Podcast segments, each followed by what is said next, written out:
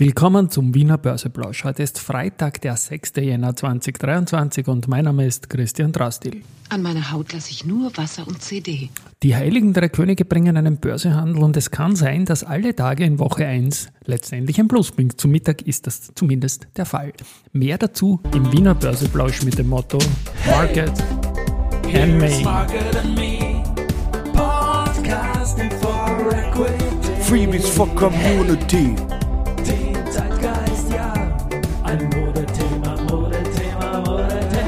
Ja, die Börse als Modethema und die Wiener Börsebläusche im Jänner sind präsentiert von Wiener Berger und Rosinger Group. 6.853 Punkte jetzt um 14.14 Uhr, 0,16 Prozent im Plus bei eben 6.853 und es könnte sein, dass das der fünfte Plustag der Woche ist. Alle fünf Tage, bis noch, also bisher hat es noch nie fünf Handelstage bis 6. Jänner gegeben. Seit ein paar Jahren wird ja auch an Feiertagen gehandelt. Und diesmal, wie gesagt, kann es sich ausgehen. Äh, wir haben heute auf der Gewinnerseite die UBM mit 4,12 Prozent, die RBI mit plus 1,7, die VIG mit plus 1,4, Verliererseite die Adicom mit minus 3,9, die Warimbex mit minus 3,0 und die Bohr mit minus 1,3 Prozent. Es ist so, dass unter Umständen die Einzelwerte das nicht schaffen, was der ATX schafft, nämlich alle fünf Tage durchgehend im Plus zu sein. Es gibt mit gestern noch vier Titel im ATX Prime, die vier Tage im Plus waren. Und das war die Trafficom, die Post und die Föstalpine. Und dazu habe ich ein bisschen jetzt auf die Statistik geschaut und da ist so, wenn die Kapsch äh, in der Vergangenheit vier, Tagen, vier Tage plus hatte, ist es in 46 Prozent der Fälle am fünften Tag weiter nach oben gegangen, in 49 nach unten. Und heute am Vormittag 0,33 Fälle. Und insgesamt ist es so, äh, dass das Sample bei der Kapsch 96 Mal vier Tage im Plus brachte. Das ist schon eine ganze Menge. 109 Mal fünf, vier Tage im Plus gab es bei der österreichischen Post und da ist es meistens so weitergegangen, dass in 48 Prozent der Fälle es weiter nach oben gegangen ist, in 50 Prozent weiter nach unten. Und die Föstalpine, die ist natürlich von den dreien am längsten in der Börse und 235 Mal war die schon vier, vier Tage hintereinander in Folge. Und da ist aber in 51 Prozent aller Fälle auch am fünften Tag weitergegangen und in 48 nach unten. Und momentan am Vormittag schaut so aus, minus 0,33 Prozent bei der Cap Trafficom, minus 1,31 Prozent bei der Post und unverändert zeigt sich die Post.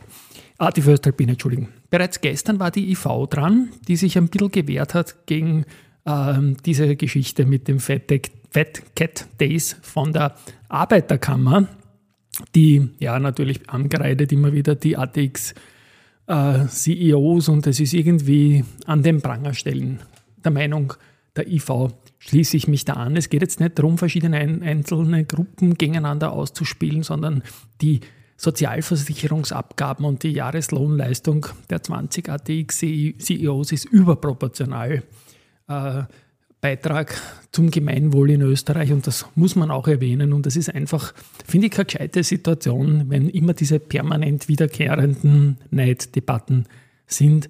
Und da kann ich mich nur anschließen, was die IV da gedacht hat. Sehr gut äh, finde ich auch die Umsatzentwicklung dieser Woche. Wie gesagt, am Montag waren es noch 89 Millionen, Dienstag 194, Mittwoch 261, gestern 196 Millionen Euro.